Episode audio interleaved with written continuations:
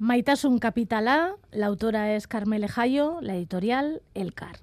Carmele Jayo, Kaixo, ser modus. Kaixo, Sondo. Vamos a hablar de amor. Vamos a hablar de amor, como si nunca se hubiese hablado de amor. Creo que no se ha hecho otra cosa durante la historia que hablar de amor, pero siempre es un tema capital, nunca mejor dicho. De amor y de desamor, y de, construcción del amor. Sí, de cómo aprendemos a amar, de cómo nos han enseñado a amar y de cómo todo eso que nos han enseñado y que llevamos muy, muy adentro, a pesar de que eh, a veces no nos demos cuenta, tiene sus consecuencias directas en la práctica, ¿no? Una cosa que se remarca en la novela es esa contradicción entre la teoría y, en la, y la práctica en el amor. ¿A ti también te pasa?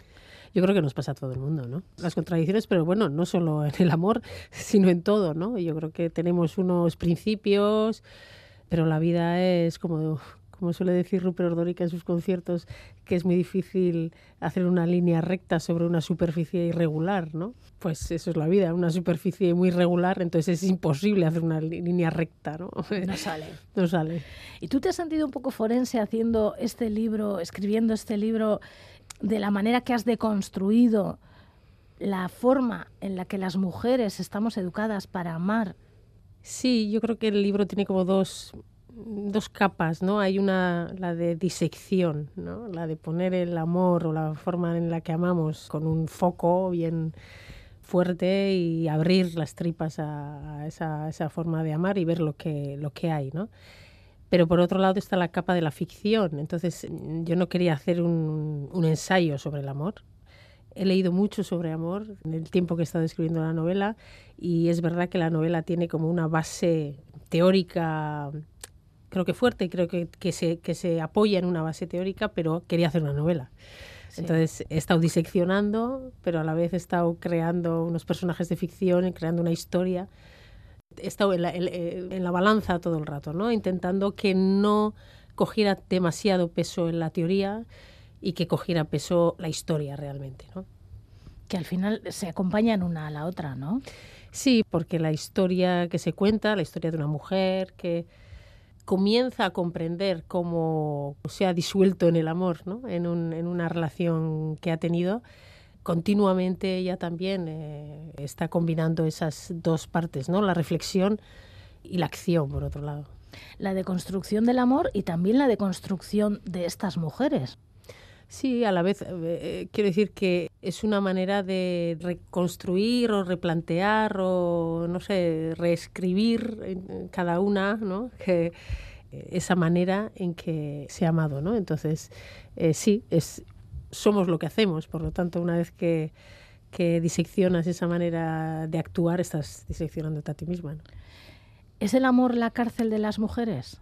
Bueno, el amor es, por la manera en que se nos ha enseñado a amar, yo creo que es un lugar muy vulnerable para las mujeres. Es un lugar que es eh, difícil además entrar porque se supone que es un espacio muy íntimo, que es nuestro, solo nuestro, el del amor, el del sexo, eh, son espacios como muy que no compartimos tampoco con mucha gente, que no contamos. Entonces, por un lado, el hecho de, ser un espacio íntimo lo hace más difícil para superar o para darte cuenta de cómo estás amando. ¿no? Y precisamente el libro hace pues eh, que se apoya en la idea de que el amor es un sentimiento social, o sea, que el amor es algo que hemos aprendido, eh, no el amor, sino la, manera en la que amamos es algo aprendido, ¿no? Y entonces, durante este, esta novela, esta mujer va dándose cuenta que su amor no es solo suyo, que el amor que esa manera de amar que le ha enseñado también coincide con la manera de amar que se ha enseñado a muchas mujeres. ¿no? Mira, he estado mirando, bueno, hay tres mujeres que son las protagonistas de, este libro, Olga, Laia y Bacarne. He estado mirando el significado de cada nombre. Ah, mira. ¿Ha sido casualidad los nombres que has puesto? Sí, no, no, no, bueno, sí, tienen alguna, pero no, no he llegado tan profunda, vale. a una capa tan profunda como tú. Bueno, pues yo te voy a decir, Olga es un nombre ruso que significa aquella que es invulnerable, aquella que es inmortal. Es que me ha parecido muy adecuado. Ah, pues mira, no, no puedo reconocer que no he hecho esa, esa investigación y mira, me parece muy indicado.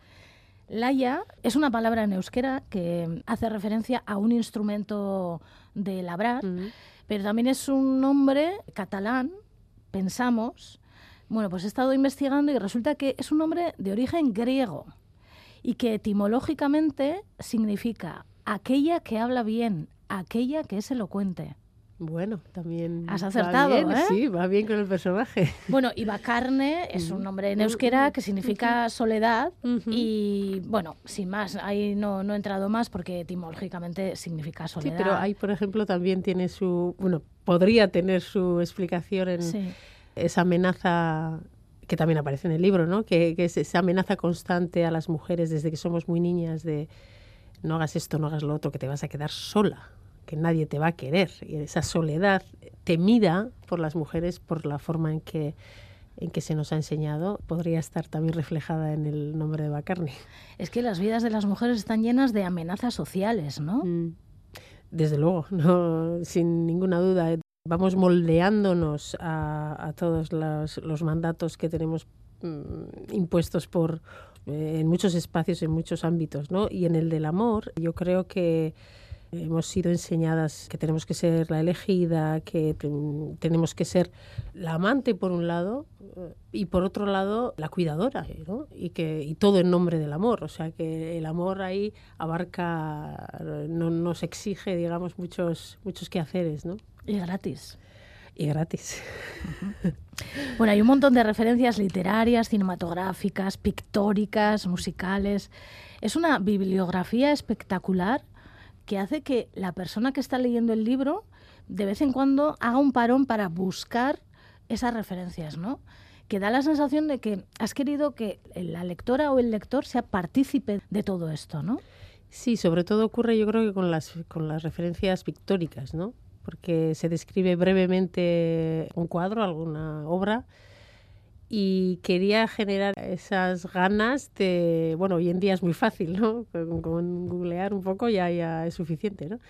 Quería que, que lo viera también eh, el lector, la lectora, que viera lo que yo estaba en ese momento viendo y que también esas referencias, también quiero como mostrar que del amor se ha hablado durante toda la historia, que es un tema, reconozcámoslo o no, muy importante en nuestras vidas, cómo se ha representado, o sea, ponerle como unos cimientos de, de todo lo que se ha hablado del amor anteriormente, bueno, con unos pequeños, son muy pequeñas las, las referencias, muy breves, pero sí, sí que, sí que me imaginaba al lector buscando, pues, eh, buscando en Google mientras lee eh, cuál es ese cuadro del que hablo. Mientras hablabas estaba pensando que qué diferentes son las miradas mm. hacia, una, mm, hacia una situación desde el punto de vista de una mujer que puede ser una violación, como aparece en ese cuadro, y desde el punto de vista del hombre que puede ser mm, una historia de amor. Sí, todo es desde donde, desde donde miramos, ¿no? Y, precisamente la literatura al final es eso, ¿no? Mostrar una mirada de la realidad única, cada una y cada uno de nosotros única, ¿no? Y sí se hace eh, referencia a, bueno, a, varios cuadros que describen la misma escena, pero cada uno de los pintores lo describen de forma muy diferente y hay una diferencia bien clara cuando la describe eh, Gentileschi, la, pintora, y cuando lo describen los pintores hombres. ¿no?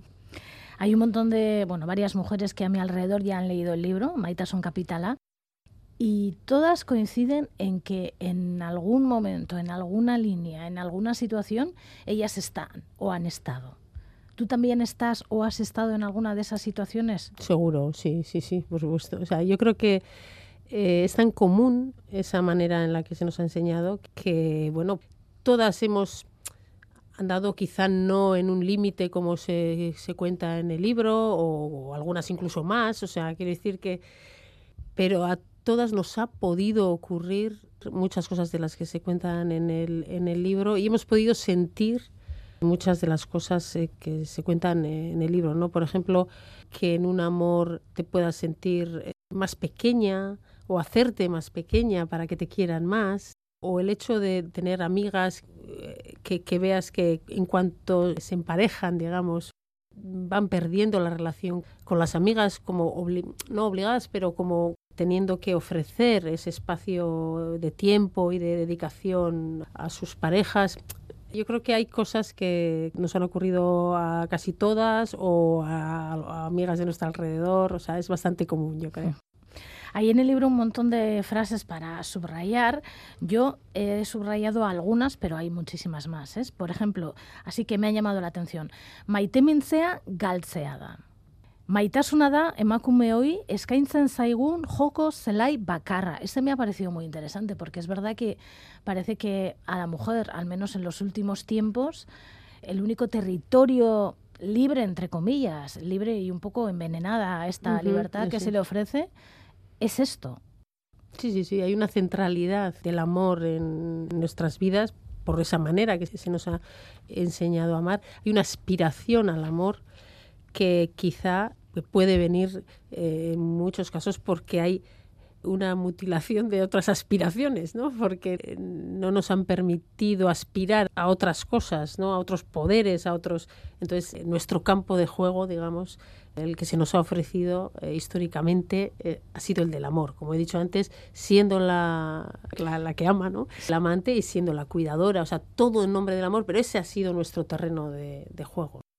Soriona, pertsona bakar baten eskuetan ustea, suizidioa da. Uh -huh. Que esto ya parece que es el después de la deconstrucción, ¿no? Sí, ahí están en, una, eh, en un debate, ¿no? Yo quiero o he querido que el libro haga más preguntas que dé respuestas, ¿no? Yo no abogo por una forma concreta de amar, pero eh, sí me, me, me, apetecía mostrar eh, la variedad. Nos han enseñado una forma de amar, bueno, pues hay muchas formas de amar y cada uno elegirá, elegirá la que quiere, ¿no? Y otra, otra idea principal también, yo eh, creo que es la de en esa centralidad del amor que se nos ha enseñado, sobre todo a las mujeres, eh, sobre todo del amor de pareja, etcétera, cuántos amores que tenemos alrededor, bueno, pues que a veces no vemos, ¿no? El amor de, a las amigas, el amor a la familia, el amor a, a, la gente que tienes alrededor, además de ese amor, ¿no? Que además creo y estoy convencida, a veces pensamos que dar dar amor a otras personas puede quitar eh, fuerza al, amor que das a, a, la pareja y creo que es al revés, que cuanto más amor eres capaz de dar y recibir y también eso refuerza en todo caso ese, ese amor de pareja, si es que existe, ¿no? Otra frase que también me ha parecido muy interesante, batzuetan kosta egiten zaigula gaizki tratatu gaituztela onartzea. Uh -huh. Que esto también es parte de la ceguera uh -huh. del amor, ¿no? Gure aurkako indarkeria gehiena hor sortzen da, maitasunaren amaraunean. Sí, precisamente porque ocurre en un espacio, como he dicho antes, en el que somos más vulnerables, ¿no? Es un espacio secreto, es un espacio oculto, no es público. Yo considero que hay como una especie de, de caja de Pandora que también que no que muchas veces no hemos querido a la que no hemos querido mirar, no hemos querido abrir. Cuando escribía este libro pensaba en muchas mujeres, ¿no? De que conozco y que eh, en la época en que vivimos, mujeres que han dado pasos súper importantes en muchos ámbitos, en el ámbito público, en el ámbito político, en el ámbito del activismo, que han hecho frente a un montón de mandatos, que, que han sido valientes, etcétera, y que, bueno, pues de alguna manera tienen una contradicción, viven una contradicción con el amor. ¿Por qué? Porque creo que es un espacio que es más difícil de mostrar como algo social, que se puede analizar, que se puede intervenir, ¿no? Es algo como que te pasa, ¿no? Algo que te pasa naturalmente, ¿no? Entonces, creo que hay una dificultad eh, añadida, ¿no? Y además creo que eh, en las relaciones de poder, que las relaciones de poder hay de muchos tipos en nuestra sociedad, ¿no? Pero en la del amor tiene una especificidad que la hace más difícil, que se supone que eh, la persona dominada o y la persona dominante se aman. Entonces eso lo complica todo muchísimo más. Bueno, y esta frase ya que me parece tremenda, me parece contundente, badakizu zer den bakarrik dagoen emakume bat gizarte honetan, porrota.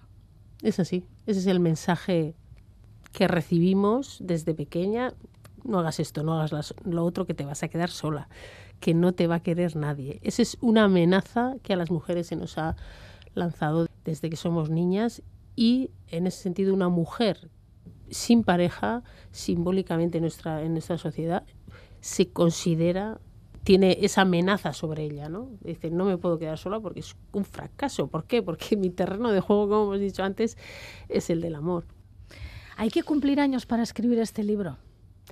Sí, yo creo que sí. Bueno, no lo sé. Quizá alguien con 20 años pueda mm, ver todo eso, ¿no? Pero yo creo que la experiencia, el tiempo y pues, todo lo que nos ocurre en la vida nos ayuda pues a ver las diferentes capas y en el caso del amor a ver, por ejemplo, qué se esconde, ¿no? Porque yo creo que debajo de esa palabra tan así, tan grandilocuente como es el amor, se esconden muchas cosas que muchas veces no son amor, ¿no? A veces es como que necesitamos un espejo en el que vernos más bellos y más bellas y a eso llamamos amor, ¿no? A veces es simplemente un impulso sexual y llamamos amor.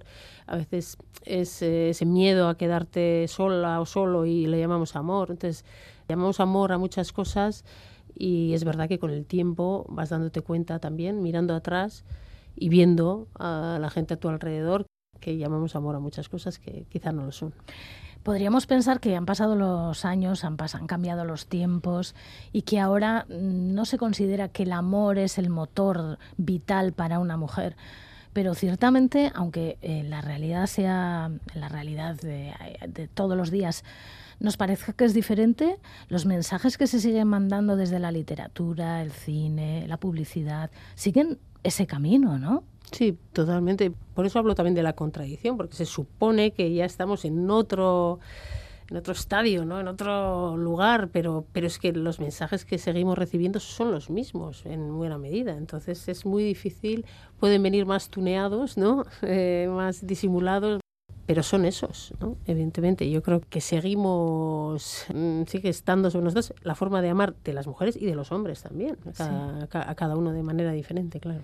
Porque en todo esto, ¿qué tienen que, decir los hombres? ¿Qué te han dicho los hombres que han leído la novela? Bueno, todavía en Durango, por ejemplo, un, hombre además me, sorprendió porque me vino con una carta con sobre cerrado en la que me describía lo que había sentido eh, leyendo la novela y me impactó bastante. Pues, me ocurrió también con Aita Enechea en el caso de hombres lectores que vieron, vieron reflejado de alguna manera también su manera de actuar, su manera de aprender a ser hombre y en este caso también me decía que veía, se veía reflejado también en esa manera en la que se ha, se ha enseñado a los hombres mm, muchas veces a estar a la defensiva ante el amor, dice que no te atrapen, que no te esos mensajes, ¿no? Que no te atrapen, que las despedidas. Las despedidas, ya, ya, chico, ya... te, ya te han pillado, ya. Esta, cosa negativa de que se les inculca, no ten cuidado con las mujeres.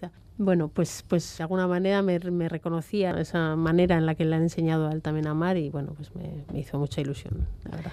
¿Y cómo deberíamos enseñar a las nuevas generaciones, a los mm. hombres y las mujeres? Eh, no es fácil. Eh, bueno, yo creo que hay una como un límite, ¿no? Yo creo que deberíamos conseguir, creo yo, una, un amor en el que haya, que haya un bienestar, un bienestar. Si no hay un bienestar en el amor, pues es difícil llevar una relación, ¿no? Si decir, no, es que él me quiere mucho, pero es que sufro mucho por esto, por esto, porque me habla así, o al revés, o ella me, me quiere, pero no sé, no me hace sentir bien, tal. Yo creo que tiene que haber un bienestar por las dos partes y no olvidar cada uno su valor, ¿no? Yo creo que también eso es muy importante, ¿no? Muchas veces amar sí, pero diluirse en el amor no, ¿no? Y eso es lo que que enseñar, que aprender, no lo sé. Desde luego todos los estereotipos de, lo que es un hombre y es una mujer eh, que siguen vigentes no nos ayudan nada, la verdad. A mí, al margen de la desconstrucción del amor y la disección del amor de este libro, lo que me ha gustado es el canto a la sororidad, mm. a la amistad mm. entre mujeres. Eso me ha parecido que muchas veces no se recalca mm. ni no se pone en valor esa importancia que tienen las amistades en general. Sí, eh, sí, es así, eso, esa, esa, como he dicho, esa, esa centralidad del amor a, la pareja, esos amores, ¿no? Todos esos amores y sobre todo el de la amistad entre las mujeres, no tan históricamente se ha impedido ¿no? esa red de mujeres, esa amistad entre las mujeres. Yo creo que compartir experiencias comunes nos hace mucho más fuertes, ¿no? porque nos damos cuenta precisamente de, que lo que nos ocurre no nos ocurre solo a nosotras, de que ocurre a, otras personas, a otras mujeres. Y quería recalcar, desde luego, esa, sororidad, como dices, esa amistad que creo que es una manera de salir también muchas veces de relaciones que pueden ser tóxicas, ¿no? Hay una frase en el libro que dice las el amor puede ser ciego, pero las amigas no.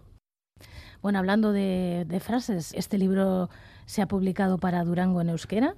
Para 2024 llegará la traducción a otros idiomas. De momento, eh, la traducción al castellano se publicará en febrero, el 21 creo que es. Y bueno, pues ahora mm, todavía no sé, pero mm, se intentará que esté en otros idiomas. Carmen Lejayo, es que recasco benetan. Es que recasco suri.